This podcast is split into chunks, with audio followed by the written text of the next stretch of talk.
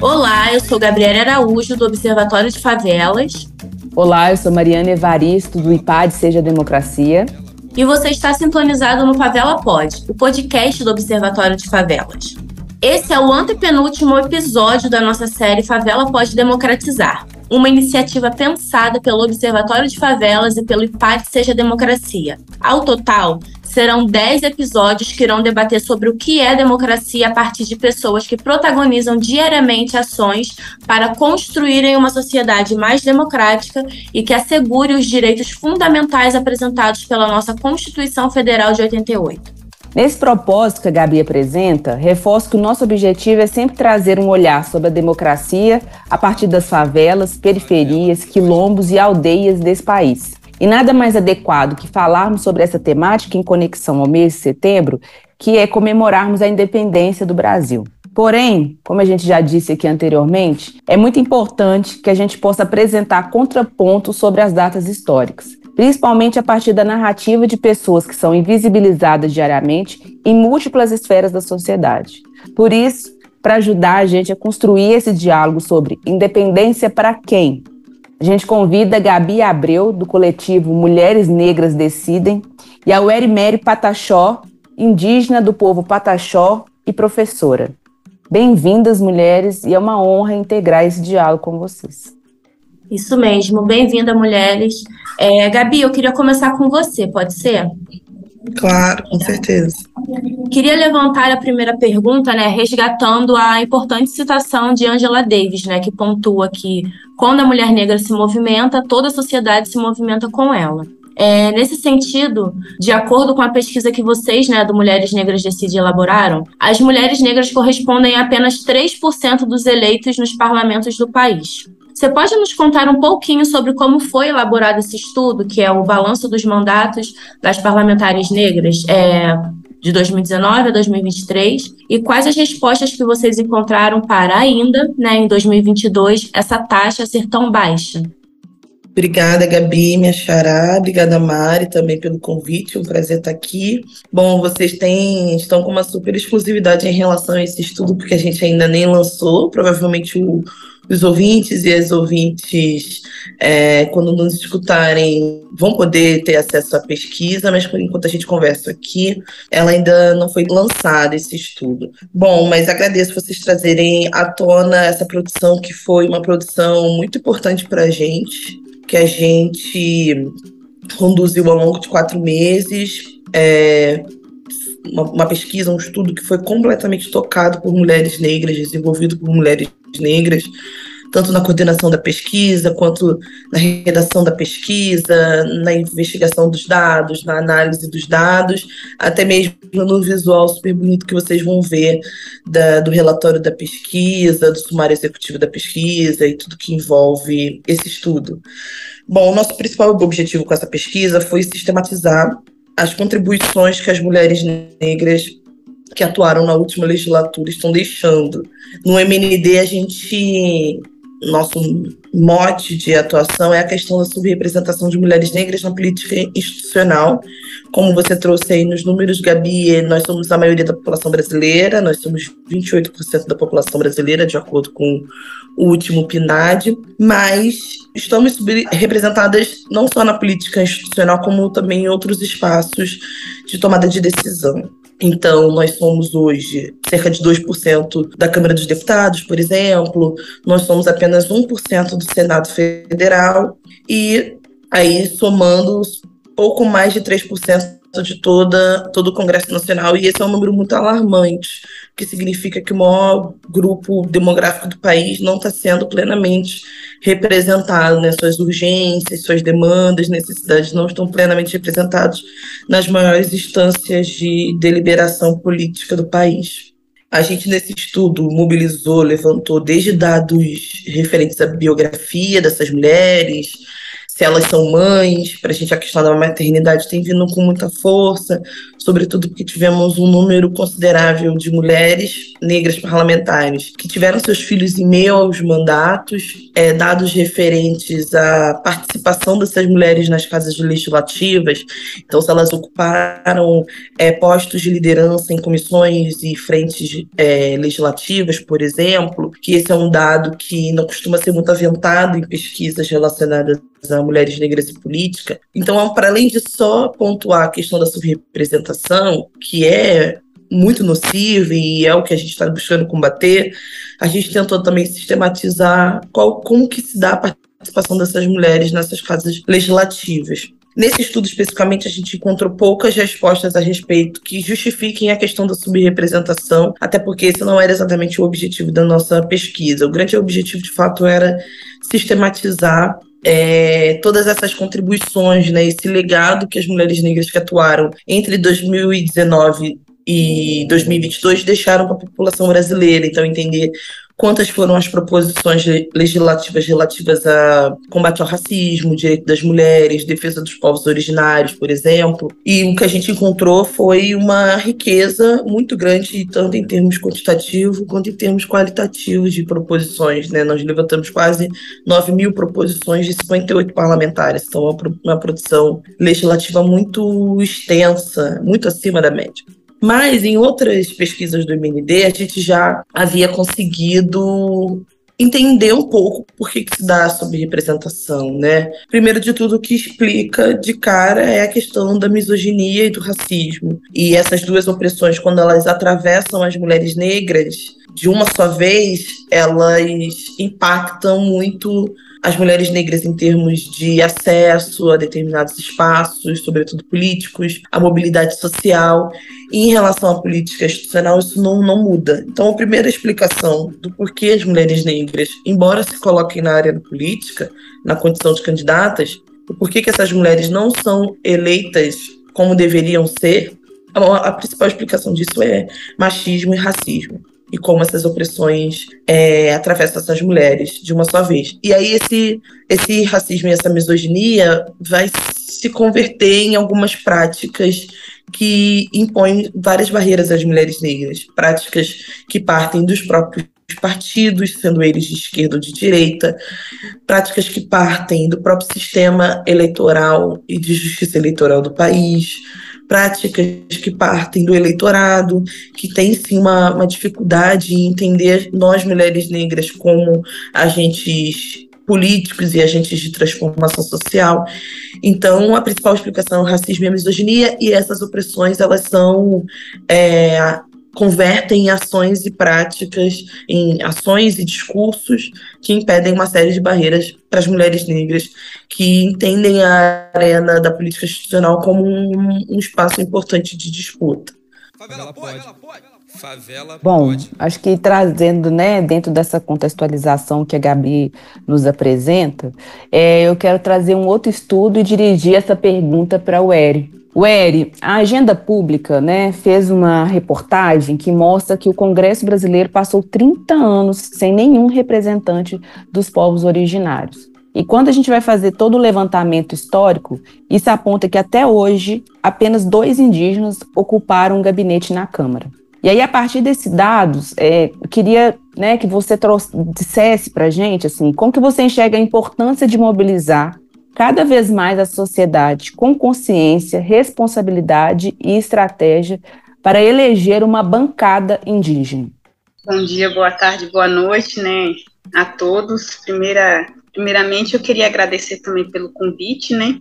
É, a gente sabe que é, nesses tempos agora atuais, né, a gente realmente temos que estar tá mesmo se articulando, movimentando para a gente termos futuro no, pela frente, né? Porque, igual a pergunta aí, ela é, é muito importante, porque a gente sabe, assim, que nós, povos indígenas, é, muitos espaços, né? Na verdade, todos os espaços sempre foram negados para a gente, né?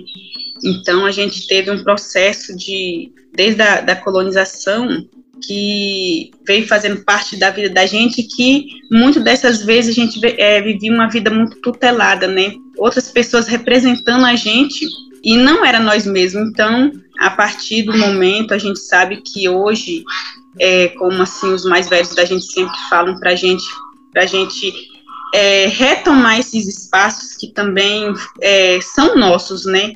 Porque historicamente, né, a gente teve um grande retrocesso, né, é, vários massacres que arrancaram muitas coisas que eram sagradas da gente e hoje estão novamente tentando arrancar o que é mais sagrado para a gente, que é a nossa cultura, né? E a nossa cultura ela está viva nos territórios indígenas. E a gente sabe muito bem que essa, essa cultura nossa, ela é a que hoje é essa, esse oxigênio, né? Que, que dá a vida para o povo. Então, se todos sabem, assim, quando, ou até hoje na história, no, no parlamento, teve dois, só dois indígenas, que foi o Juruna, né, o Marcos Juruna, e que a história, historicamente a história dele, ele fez uma denúncia muito grande, né? E agora nós temos uma mulher que foi a primeira mulher indígena, Joana Wapichana também, que para a gente hoje ela está nos representando muito bem, muito forte, que está levando essa voz da gente. Mas que a partir desse momento, agora mesmo na é, nesse durante é, essa esse tempo, esse século que veio caminhando, a gente começou a se articular dentro dos territórios. A gente sabe que a gente tem a articulação dos povos indígenas, que é a PIB, né? E essa articulação é, com as outras articulações é, regional de cada é, estado, né, foi se articulando para a gente se organizar e também já começar a demarcar é, esse lugar que hoje está arrancando e nos matando coletivamente, porque é, quem pode defender nós somos nós mesmos. Então, hoje a gente sabe que agora nas eleições são é, vários indígenas, né? Eu não sei o total ainda, né, da, da bancada do COCA, mas que é urgente esse chamado, principalmente para o meio ambiente, né? Porque quando a gente fala em meio ambiente, a gente está falando de tudo. A gente fala de educação, de saúde, de direito. Então, qual que é o direito maior que a gente precisa para viver? É a natureza. Então, a gente sabe que agora é o momento e todos nós estamos ecoando essas vozes das mulheres indígenas, né? Porque a maioria é, são as mulheres indígenas que estão aí politicamente articulando, né? Fazendo várias denúncias. A gente sempre fala assim que a gente é, na luta a gente sempre está todo mundo junto, né? Então, hoje a gente sabe assim que é, nossos corpos, como a gente fala, estão sendo matados né, todos os dias, por quê? Por causa de demarcação de território. Porque hoje a gente sabe que toda a riqueza da, do, do povo brasileiro e do mundo estão dentro dos territórios indígenas. Então, eles querem a nossa riqueza, mas nós também queremos nossa riqueza de pé. Então, assim, aqui em Minas Gerais mesmo a gente tem a Célia Chacriabá, né, que é um, uma, uma indígena muito assim uma jovem liderança que sempre representa todos os povos, né? E temos mais outras mulheres aí pelo estado, né? Mais outros parentes. E a gente está assim fazendo muito ritual mesmo, porque é o momento da gente ritualizar realmente, o momento da gente sempre estar tá com os nossos ancestrais, porque tá, a gente está na luta para não continuar aprovando é, é, esse, essas leis que, que não representam a gente, né? Umas leis que acabam com a vida da gente. Então, a gente está levando essa voz para o povo brasileiro, né? Porque a gente sabe se a gente é, continuar defendendo o, o, território da gente, o território da gente continuar sendo preservado, a vida do povo também vai ser preservada, né? Porque a gente sabe que sem a mãe terra, como a gente fala, a gente não vive. Então, a gente está aqui trazendo esse chamado dela com essas candidaturas indígenas, né? O chamado da natureza, né? O chamado da vida, para que a gente possa dar continuidade a um futuro brilhante e a um futuro melhor para as novas gerações. Então, hoje a gente sabe que a gente não está dormindo direito, né? A gente não está dormindo direito, porque a gente vai dormir só quando o direito da gente for garantido e que for representado também pelos povos indígenas, né? Então, já que o Brasil é um país de com tanta diversidade de povo, de cultura, né? A gente sabe que, que é importante também, principalmente, ter a representatividade dos povos indígenas dentro de um espaço que é é, do governo, no parlamento, então tem que ter indígena na política também, né? Então a gente sabe que é importante essa essa voz, né, a voz de todos, né, coletivamente, mas que cada um leva a sua demanda e protege o que é de importante para sua vida. E, e o Eri, é, eu acho que essa, com, esse momento que a gente está vivendo agora, ele vai ser um marco, eu acho, né, nesse capítulo político do Brasil. A gente está fazendo um grande movimento para interromper um processo antidemocrático, autocrático, racista, machista e misógino, né? Que quer acabar com as nossas riquezas naturais, com a nossa cultura e saberes tradicionais é, pra, com muitas práticas intolerantes no, na religiosidade também, na manifestação da fé. Então, esse, esse chamado é, de votar por uma bancada do COCAR, e a gente também fala da bancada do turbante, ela é primordial para que a gente garanta né, e construa políticas públicas em defesa dessa população, que é a maior população brasileira né? A gente não pode continuar mantendo pessoas que querem é, exterminar mesmo os nossos projetos de vida. Como você disse, né, Wery? São futuros brilhantes que eles querem exterminar. Eles não querem deixar essas pessoas, esses grupos, terem uma vida digna e pensar num futuro. Então, para mim, é muito importante ter vocês duas aqui trazendo essa perspectiva porque esses 200 anos da independência tem que ser marcado por uma nova mudança e uma nova perspectiva da independência de fato dos nossos povos, né, das nossas vidas e, e de interromper esse ciclo de violência contra a população indígena, os ribeirinhos, as pessoas negras, né, os quilombolas, enfim, os que são ditos marginalizados. Passar para você, Gabi várias coisas agora fervilhando na cabeça com a sua, com a sua consideração.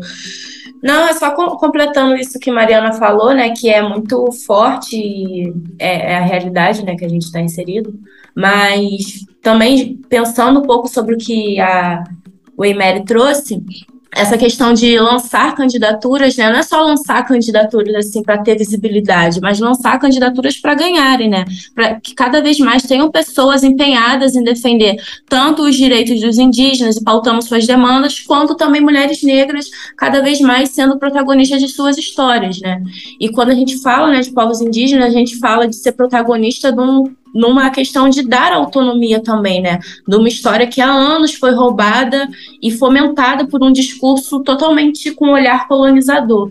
E quando a gente fala de mulheres negras, vem todo isso que a Gabi já contou, né? Do racismo, do machismo.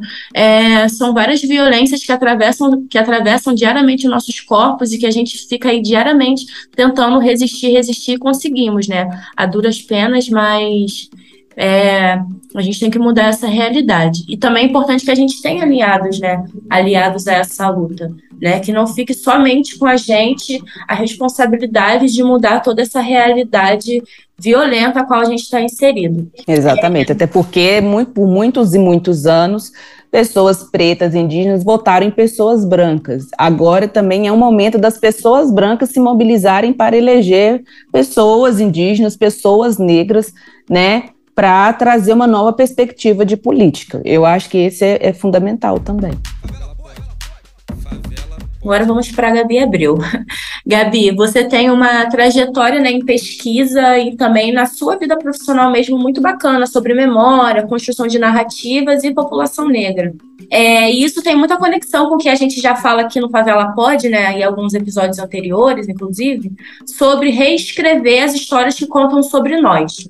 E aí eu queria que você contasse para gente quais mecanismos que você apontaria da relevância da gente ter cada vez mais mulheres negras à frente da construção de metodologias, de estudos, de estratégias de pesquisa e também de proposição política. Você contou um pouquinho sobre isso na primeira pergunta, mas eu queria que você pudesse dar uma debruçada agora, mais a partir do ponto do, da sua trajetória mesmo profissional. Como que você enxerga isso? Legal. É, eu sou historiadora de formação. As faculdades de história no Brasil, de maneira geral, tanto os currículos de universidades públicas como de universidades particulares, de maneira geral, são bastante é, eurocêntricos ainda, com muita pouca brecha aos saberes e às cosmovisões, né, as formas de entender, de interpretar o mundo de, de mulheres, de pessoas negras, de pessoas indígenas. É, eu entrei na faculdade tem mais ou menos uns oito anos. Era muito difícil emplacar qualquer discussão mais ampla que abarcasse outros atores sociais que não pessoas brancas. Já tem tempo que eu saí da universidade na condição de, de graduanda, e eu imagino que esse embate não tenha melhorado, pelo que eu ainda acompanho de, através de amigos que ainda estão na universidade, na graduação e tudo mais. Essa realidade não mudou, há uma, há uma resistência muito grande a, a incorporar o que as nossas interpretações de mundo, os nossos saberes, tanto indígenas quanto de pessoas negras, é, existe uma subrepresentação até mesmo dentro das universidades, como sabemos, né, no corpo docente, principalmente, em toda a administração das universidades, principalmente as públicas. Eu, em quatro anos e meio de graduação, eu só tive uma professora negra e um professor negro, e especificamente no lugar que eu estudei, eu sei que isso não mudou, mesmo a gente tendo, claro, né, a política de cotas surtiu um efeito muito positivo, mudou sim, em alguma medida, a cara da universidade, principalmente dos universitários, mas a gente ainda está no caminho para empretecer também os corpos docentes de, das universidades de todo o país. Bom, isso tem uma implicação muito grande também, como eu já disse, na questão do, do currículo e do que é ensinado e aprendido em universidades, mas também em escolas. Mas, enfim, nós temos leis que, mais do que incentivam, obrigam o ensino de história e cultura afro-brasileira e indígena nas escolas, e a gente sabe a dificuldade de emplacar essas leis. Então, o que a gente tem ainda, por mais que tenhamos passado há 200 anos por um processo de independência, a gente ainda tem uma colonização do saber no Brasil. Em outros países que passaram por um processo de colonização parecido com o nosso, mas especificamente o Brasil, a gente ainda tem uma. A gente ainda vive um processo muito forte de colonização das mentes e do ensino e aprendizagem no Brasil. Para mim, a maior expressão de que nós ainda somos um país com traços de colonialismo é a questão, por exemplo, do serviço doméstico, né, do trabalho doméstico, é, que no Brasil é muito forte. Eu nunca saí do Brasil, mas todas as pessoas que saem do Brasil ficam muito impressionadas porque cuidado que nós brasileiros temos com a limpeza, por exemplo, é outro em relação a vários outros países. E isso tem total relação com o nosso processo de, de escravização de corpos negros, por exemplo, nós temos uma tradição, uma cultura muito forte de manter empregados e empregadas domésticas nas nossas casas para limpar as nossas casas, é, fazendo um trabalho que nós não temos, eu estou falando nós, né, nós enquanto brasileiros, que nós não queremos é, botar a mão. Então é só um exemplo de como a gente ainda, como o colonialismo ainda está presente no nosso cotidiano, nas nossas formas de viver, nas nossas formas de agir, reagir. E isso tem uma implicação muito grande também quando nós vamos escolher os nossos candidatos, quando nós vamos votar.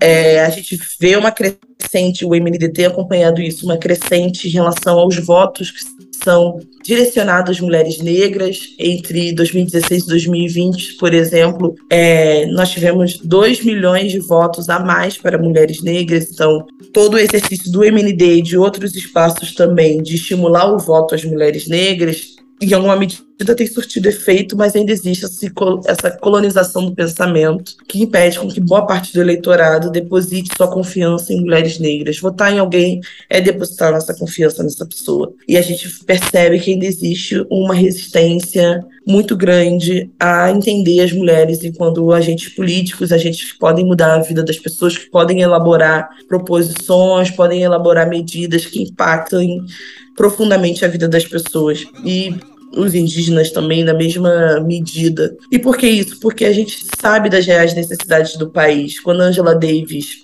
fala que a gente, quando se move, move todas as estruturas do, do nosso do país, do nosso lugar, não é mentira, não é um equívoco, é bem nessa linha mesmo. E não é porque a gente está na base da pirâmide somente, mas é porque o pensamento político das mulheres negras e o fazer político das mulheres negras está repleto de inventividade, de inteligência, de criatividade. As mulheres negras, nós conseguimos atestar isso também no Para Onde Vamos, foi um outro estudo que lançamos em 2020, que as principais ações de que visavam reduzir os danos da pandemia, os danos negativos da pandemia, foram encabeçadas por mulheres negras. Foram as mulheres negras ativistas que estavam nos territórios, que estavam em favelas, em quilombos e comunidades ribeirinhas, é, transportando água potável, cestas básicas, viabilizando, inclusive vimos casos disso, viabilizando doações financeiras nesses territórios. Então, falar em mulheres negras no Brasil é falar de muita criatividade, de muita inventividade, de uma sabedoria muito muito específica de como conduzir a vida em meio a tantos desafios. Então, acho que o que fica é um desejo muito grande de transpor essa colonialização, esse colonialismo que ainda há na mentalidade das pessoas que as impedem de confiar em mulheres negras, sobretudo na hora de na hora do pleito, né, na hora das votações. É, e a Gabi trouxe um ponto, né, um dado muito importante, e isso também atinge a UERI de certa forma, principalmente na área da educação, que é quando a gente vai falar de fato dessa aplicação dos estudos afro-brasileiros e indígenas nas escolas, né, e de como que isso impacta também as pessoas desde o início da sua formação é, estudantil para enxergar esses corpos através da sua capacidade de fazer política, porque nós fazemos política, mesmo que são, mesmo a gente sendo excluído dos espaços institucionais de decisão, dentro dos nossos territórios, somos nós que fazemos política. Né, da nossa forma e, e, e, fazer política de uma outra de uma outra lógica. A política pela forma da coletividade a política pela forma do afeto do cuidado. E, e eu acho que isso é, é, muito simbólico da forma que isso pode ser passado e como que a educação na verdade ela tem uma, uma centralidade de como que as outras pessoas vão enxergar é, que, mulheres, mulheres negras, mulheres indígenas, para estar nesse papel também de fazer política no espaço institucional, aonde as decisões são tomadas, né? E aí, Uera, eu queria te perguntar, já você é professora na sua aldeia, na aldeia Moamimati, espero que eu tenha falado correto, né? E dentro da sua área de atuação e estudo, né, como que você enxerga, assim, quais os caminhos que você acha que é possível traçar com os projetos formativos que estejam em diálogo com a luta indígena e toda a sua ancestralidade? Como aliar isso à política? Eita, então vamos lá, né? Responder a pergunta muito muito forte assim a, a fala da, da Gabriela, né? A gente é, indo pelo mesmo caminho nas respostas, né? E a gente vê assim o quanto as pessoas, quando a gente fala de colonização, mas a gente às vezes vê que a, as pessoas mesmo que vivem de lado com a gente, né, precisam conhecer mais as nossas histórias, né, a história indígena, né, a história dos negros, dos quilombolas, enfim, de todas as pessoas. Como a gente é, estuda, né, conheceu a história, a história das pessoas brancas, né, a branquitude, a gente sabe de como que foi essa vinda deles para o Brasil, né, a vinda dos negros, né, as vidas do, dos quilombolas, mas que às vezes eles conhecem uma história que é contada pelo próprio parente dele, né, a história dos povos indígenas. E a gente pensando assim na educação, eu como professora, é aqui em Mumimanti, a gente fala que a educação ela é um projeto de vida, né? Hoje a gente tem ela como projeto de vida, não é só simplesmente a gente falar de educação, de ir para a escola, ficar na, na escola de quatro paredes, né? Onde a gente vê que é só para simplesmente para a criança aprender os conteúdos. Quais são esses conteúdos? E os conteúdos da vida, para a vida? Porque a política, se a gente for pensar politicamente, política é vida. Política é igual é, você falou, Mariana, é uma formação que a gente está aprendendo na vida, né, na, na oralidade aqui, ó. A gente, claro, a gente precisa da teoria para compreender ela, mas historicamente para nós povos indígenas foi, foi é na vida. E eu, e eu também sei que para os povos negros, né, as mulheres principalmente, porque a gente pensar quando a gente vê é, Marielle mesmo, né? Politicamente a gente sabe que ela enfrentou ali o corpo dela na, na físico, né? Na fala, né? No, no, que os ancestrais dela deixou para ela. E assim são nós, povos indígenas também. Quando a gente vê é, o, o, o, nosso povo indo para a gente indo para a luta, como a gente fala, que a escola, ela está em todos os espaços, todos os lugares, a escola indígena, ela vai além dessas quatro paredes, a gente não tem nossa escola com é, esse padrão de que a criança vai aprender só se ela estiver dentro da sala de aula. Qual é a sala de aula que a gente quer para os nossos filhos? Então, quando a gente, agora nesse, nesse, nesses tempos mesmo que a gente está historicamente tendo esse enfrentamento gigante com esse desgoverno, as escolas indígenas são as que, como a gente fala, meu pai sempre fala assim, que a nossa escola é o nosso arco de caça, pesca e luta, porque é ela que está ali ajudando no momento mesmo de formação para a gente estar tá garantindo né, esse direito da gente. Então, se a, a, a criança, se a gente vai para uma, uma roda de conversa, para nossos rituais, para a luta, as crianças estão presentes, porque é ali que elas vão se formar. Então, hoje, assim, a gente percebe que a escola, ela é a nossa grande companheira, né, de luta. E aqui a gente sempre articula muito isso, né, com, com nossas crianças. Eu acho que não só aqui, mas em todas as escolas indígenas, né, e que a gente vê que as, as outras escolas, nesses outros espaços, elas não falam, né, elas trazem, assim, as crianças, elas, elas são um pouco, elas são carentes disso, por quê? Porque quando elas, elas conhecem uma política, né, elas conhecem através dessa história colonizadora que vai para dentro da sala de aula, né? E, é, esses livros que são escritos por colonizadores, por pessoas mesmo que querem que elas já cresçam daquela forma, com aquele pensamento, com aquele conhecimento. E é como a gente fala que eles lutam com a caneta, né? E nós lutamos com nossos cantos. E como a gente também fala assim, que meu pai sempre fala assim, ó, a gente tem a nossa lei, e a nossa lei está sendo arrancada da gente, está sendo matada. E qual que é essa lei nossa? É a lei da natureza.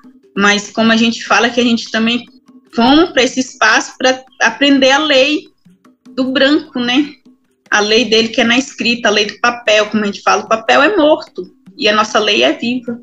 Então, hoje a gente percebe que é, essa lei do papel morto, ela está fechando, né? As pessoas estão usando óculos, como minha mãe fala assim, que ela não gosta de usar óculos escuros, né? Nem óculos, o, o, esse outro mesmo de, de, lente, né? Ela não gosta, porque ela sente que tampa o olhar dela. E é com o olhar que a gente tem que ver, que a gente tem que, tem que sentir o que as pessoas estão fazendo no mundo, né? Então, assim, a educação hoje, como a gente sempre fala, ela durante desde 2016 que vem acontecendo esses vários retrocessos politicamente, né, tirou uma mulher da política, quando a gente vê o golpe, né, com a Dilma Rousseff, então a gente percebe que a partir daí a gente sempre veio, a gente sempre foi é perseguido, mas a perseguição ela, ela veio mais forte. E o que que veio acontecendo com isso? Veio desconstruindo muitas coisas da educação, né? De, não só indígena, mas de, de todo mundo porque ele sabe que a educação é uma ameaça para o conhecimento deles, para as leis deles, para o espaço parlamentar deles, para o governo deles, né? Então eles sabem que se a educação ela realmente precisa é, de estar tá tendo financeiramente esses recursos, né? Porque a gente sabe que a educação ela, ela é vida. E, e, isso foi desconstruído e hoje a gente está tentando reviver isso novamente. Quando a gente vai lutar pelo território, a gente vai, vai lutar por essa educação. E quando falam que a gente ainda olham assim para a gente hoje, falam assim, mas por que é, ter indígena, por exemplo, na universidade, ter escola pra, é, dentro de aldeia, né? Ter indígena na política? Por quê? Porque nós somos atrasados, né? A gente vê muito isso, mas índio é atrasado, índio não sabe de nada. Por que, que a gente é chamado de atrasado? Porque a gente está guardando o pouco de vida ainda dentro do nosso território, porque a gente não está destruindo o território, a gente não está é, fazendo um grande plantio de lavoura, né? A gente não está ali fazendo mineração nos nossos rios, a gente não está cortando as madeiras das nossas matas. Então, para eles o avanço é esse, né? Mas para a gente não. Então, hoje a educação indígena, ela vem trabalhando muito isso, né? o projeto de vida mesmo. Como Paulo Freire fala assim, que a, a educação não transforma o mundo, educação muda pessoas, pessoas transformam o mundo, né? Então, através daí a gente sabe que a, a educação ela vai além das, da escrita, né? A educação você não vai saber ela só por escrita, por isso que a gente sempre tem muito essa educação mesmo da, da oralidade, do de estar mesmo presente, porque os nossos mais velhos, eles começaram a lutar sem saber ler e sem saber escrever. Eles só alertaram a gente, falou assim, ó, vocês vão ter que conquistar esses espaços, porque esse código do homem branco, ele é desconhecido e a gente não compreende ele, vocês vão ter que aprender para vocês andar de lado a andar de lado a lado com eles, porque assim, para eles, eles nunca quer, eles nunca querem andar de lado a lado, eles querem andar sempre na frente.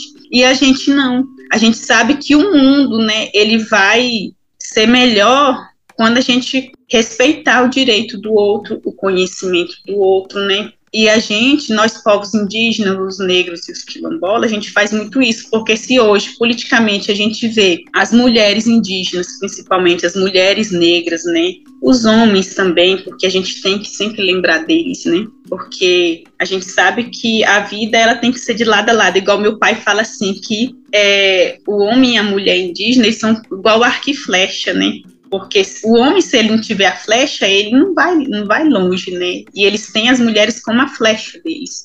E a gente percebe, assim, igual eu falando, a gente percebeu hoje, a luta que tá pra gente é, ter a bancada, igual você falou, Mariana, do turbante do Cocá, a gente vê como que estão as nossas alianças, porque a gente fez uma aliança.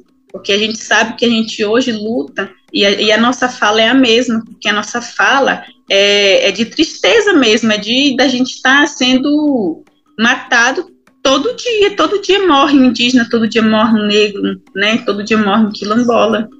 Então a gente sabe que hoje essa aliança é muito importante para a gente avançar e derrotar realmente esse essa colonização que assim a gente vê que, que a gente às vezes tem a gente tem um certo medo sim, porque a gente ainda vê que as outras pessoas não estão abrindo o olho para isso, né? Estão com os olhos fechados. Então é muito importante. A educação, ela é isso, né? A educação, ela está a todo momento para a gente, né? A educação, ela nunca está parada. Ela vai, ela é sem fronteira. E ela hoje é o mais importante para a nossa vida. E a gente tem que falar mais mesmo realmente de educação, porque se a gente for pensar na palavra educação, Hoje a gente quase não ouve as pessoas falando, a gente vê é o direito dela sendo acabado, como a gente se a gente for olhar na formação intercultural mesmo para professores indígenas que tem na UFMG, na Faculdade de Educação, a gente está passando sim por aquele momento que assim as cotas indígenas negras dos negros e dos quilombolas foram todas arrancadas. Por quê? Porque eles veem que a gente é uma ameaça de estar naquele espaço para eles, né? Então a gente sabe que a gente tem mesmo que é, nos reforçar mais ainda para vencer e ter vida melhor, né?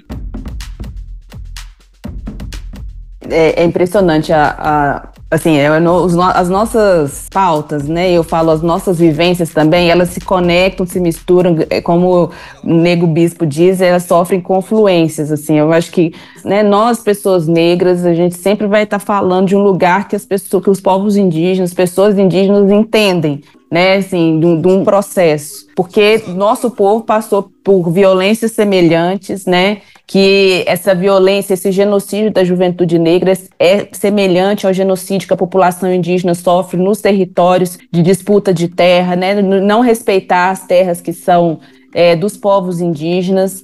E aí eu, eu entendo que a educação nesse processo, ela, é, ela tem o poder de emancipar, né? Assim, não é nenhuma, isso que eu estou trazendo não é nenhuma novidade, eu não estou inventando a roda, mas ela de fato emancipa mentes, né? E emancipa corpos. E esse é o medo, né, da nossa elite, é o medo dos latifundiários, é o medo da dos brancos em específico, porque se as pessoas têm o poder de, é, de colocar esses outros corpos também na disputa da fala, da palavra e, e das leis, é, isso significa que eles não vão poder manter essa estrutura de exploração que até hoje a gente vê no nosso país.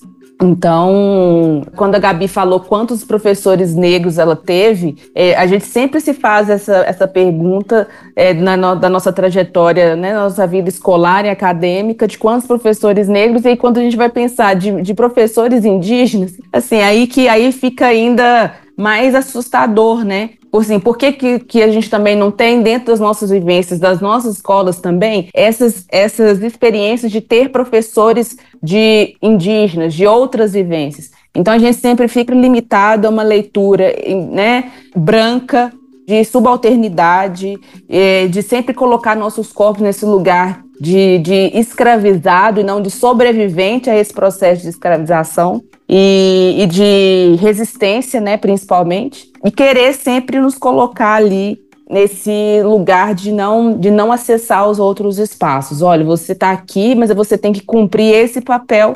E se você não cumpre esse papel, você é descartável. Então, assim, é muito evidente assim como que esse processo de morte aos nossos corpos, né, de, de violência, é para também é, tentar acabar com um projeto de vida que nós temos para nós, né? Para nossas crianças, para nós que somos mulheres, é, para os homens, né? Os homens indígenas, os homens negros. E assim, é, é, é, muito forte assim, ouvir a Gabi, ouvir a Ueri é, trazendo isso e faz a gente refletir muito, né, Gabi? Exatamente, muitas reflexões e eu penso muito na questão das políticas públicas, né, de como elas são fundamentais nesse contexto, né, da gente de ter políticas capazes, né, de fomentar cada vez mais essa diversidade, né, tanto do corpo docente, quanto nos formatos de, de ensinar, como a Ueli falou, da oralidade, enfim, sabe, de outros formatos, além daqueles que a gente está habituado, mas também considerando todas as subjetividades que integram né, o nosso corpo, o nosso ser enquanto cidadão, enquanto pessoas aqui nesse, nessa sociedade. Nós estamos encaminhando né, para o encerramento, mas antes a gente não poderia esquecer de fazer a pergunta que todo mundo que passa aqui pelo Favela Pode responde, que é a pergunta: o que é democracia para vocês? Então, bora lá, né? Já estou aqui, vamos. Estamos no mesmo barco, na mesma canoa, então simbora. então, né, democracia. Esses dias mesmo eu é, me fizeram essa pergunta, né, em, em, uma outra live que eu fiz, democracia. E aí, quando fala de democracia, a gente fica, a gente agora, do, nesse momento que a gente vem vivenciando, a gente, a gente também se pergunta, mas o que é democracia, né? Se, é, historicamente, quando a gente fala pela luta, né, da Constituinte, a gente, todos nós tivemos garantidos o direito, né, de a gente ter paz, mas que a gente não vê a democracia acontecer, né? A gente ainda luta por democracia. Eu penso assim que a gente está lutando por ela, né? Ela existe, mas existe só dentro da gente que está querendo, lutando por ela. Mas é, se a gente for pensar politicamente, ela não está existindo. E o que é democracia para mim, assim, eu aqui a gente pensar na comunidade indígena, igual a minha comunidade é uma comunidade assim pequena, igual a gente sempre vê falando, igual falando que a escola é um projeto de vida, a democracia para mim é a gente ter o direito de viver, sabe? Eu acho que é isso, porque quando a gente pensa assim na, na liberdade, né, que a gente é, quer ter de estar tá mesmo, por exemplo, ocupando esse espaço mesmo, como a gente hoje falando mais de nessa relação de política mesmo, a gente estar tá no espaço que a gente quer e das pessoas todas olharem para a gente, não olhar como é, um olhar de lado e falando o que está fazendo aqui ou falando que a gente é privilegiado, isso na gente dói, sabe? Porque é, se vê um indígena na universidade, o indígena tem privilégio. Se o indígena tem uma, um, um, território demarcado, para que que indígena tem de território demarcado, né? É privilégio, né? É, se vê um indígena é, andando de carro. O indígena não pode andar de carro, o indígena não pode ter celular, né? O indígena, a gente vê assim, a gente não pode ter nada, uhum. sendo que a gente é, só quer viver. Então, assim como o povo negro também e o povo quilombola, né? Igual ontem mesmo na rede social, eu tenho até medo de entrar na rede social, gente, falar a verdade. Porque a gente assusta com, a, com as notícias, né? A gente não, vê nada assim que inspira a gente, a gente só vê é, assim é, notícias que assustam e que a gente reflete para o que, que a gente quer para o povo da gente no futuro. Então, assim, a minha preocupação é no futuro.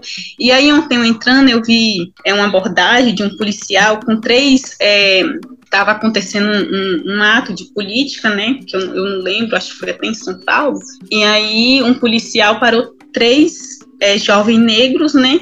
E aí o jovem estava simplesmente ali passando, e, e, aí teve uma jornalista branca que chegou e, e, falou com o policial, mas que, por que, que você está abordando eles? Aí foi, ele falou assim, não, eu quero ver o que, que eles estão fazendo aqui. Aí falou assim, não, nós estamos caminhando. Ela virou e falou assim, não, eu sou advogada e eu estava aqui conversando com jovens, simplesmente eles só estão participando. Então a gente vê, assim, esse racismo mesmo que eles não conseguem ver a gente nesses espaços. Eles não conseguem, eles não suportam. Então, assim, é como a gente indígena também. A gente, se participar de qualquer movimento, enfim, a gente vai, mas a gente não sabe se volta para casa. Assim como também esse dia um parente Caingang, que é o Cretan Caingang, está fazendo uma live também, né, com, é, falando também da candidatura dele, e ele também levou racismo ali no comentário de uma pessoa, né, ele falando na defesa, né, que ele estava ali no direito, e como assim, a gente sabe que tem que ter, é um direito de todos nós, igual a gente falando aqui,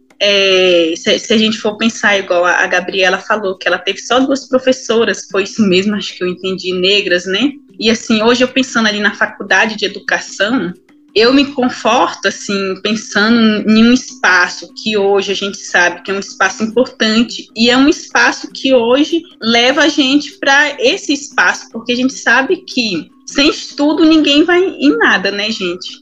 Não vai em nada, mas que todo momento que eu tive lá, os, os meus mais velhos iam ali, eles davam algo pra gente, né?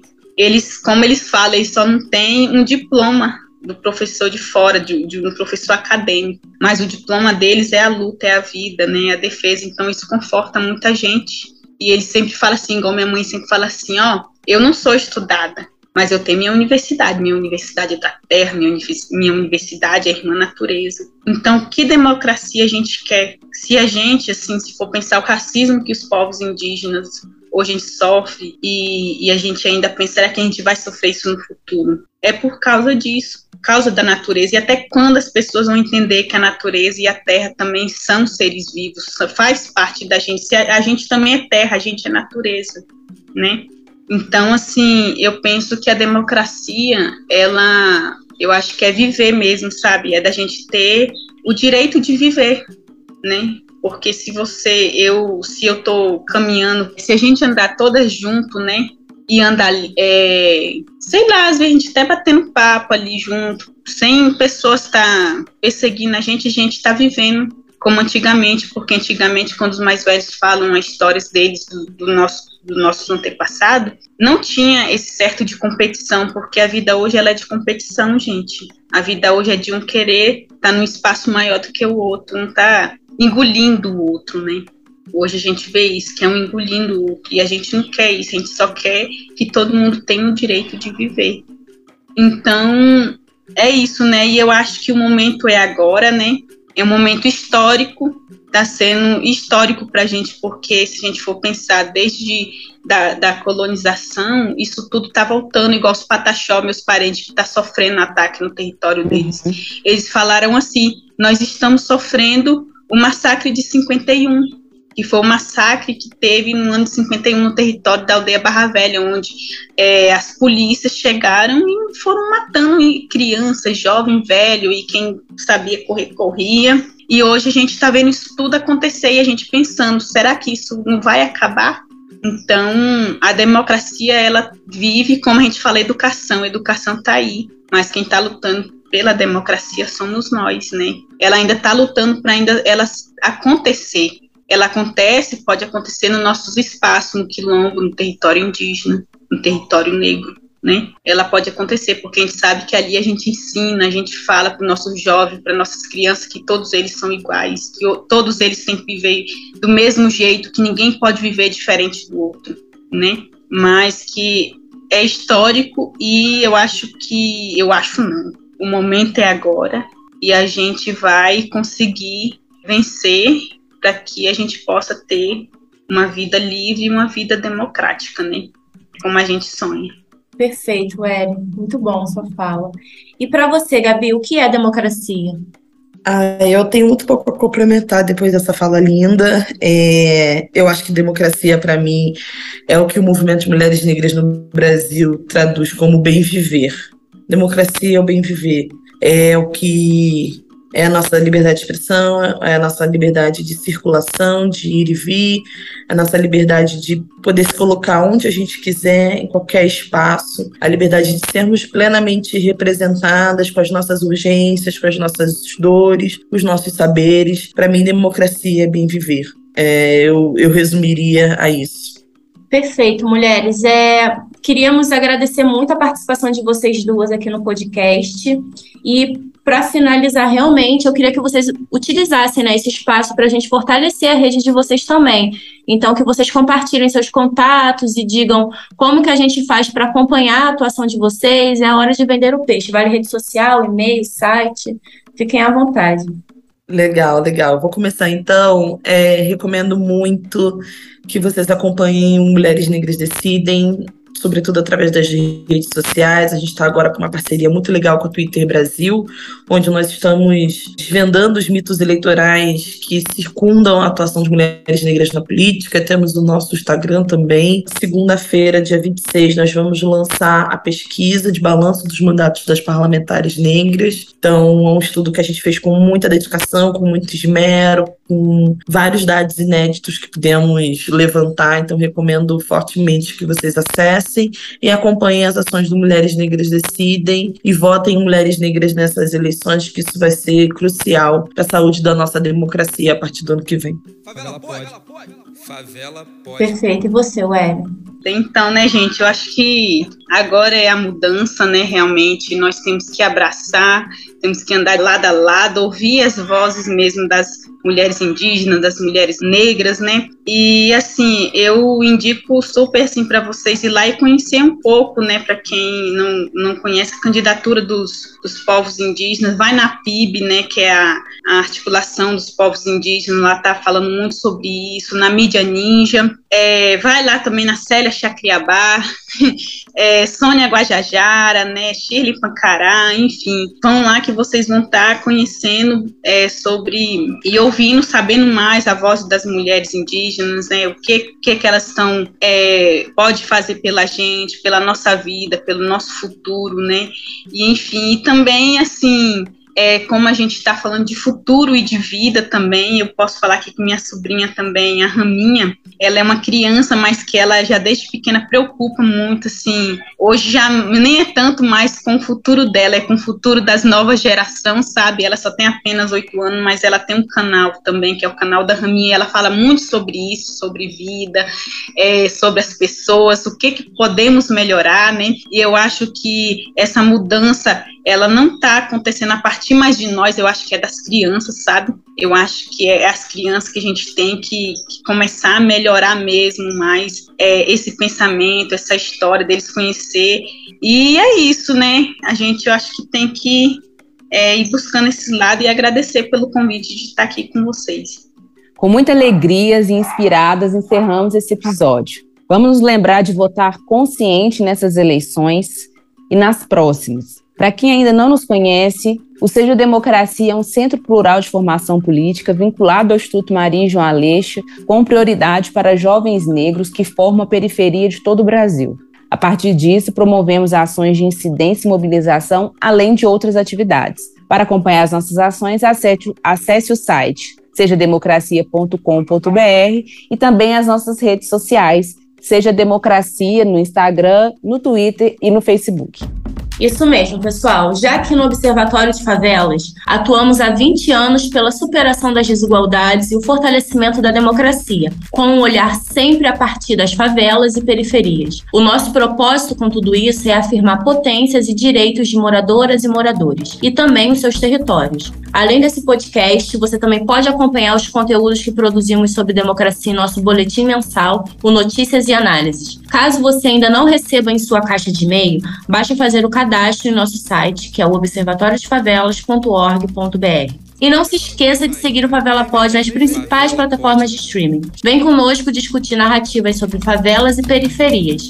Agradecemos a todo mundo que nos ouviu e nos encontramos na próxima edição. Favela. Escuta só, escuta só.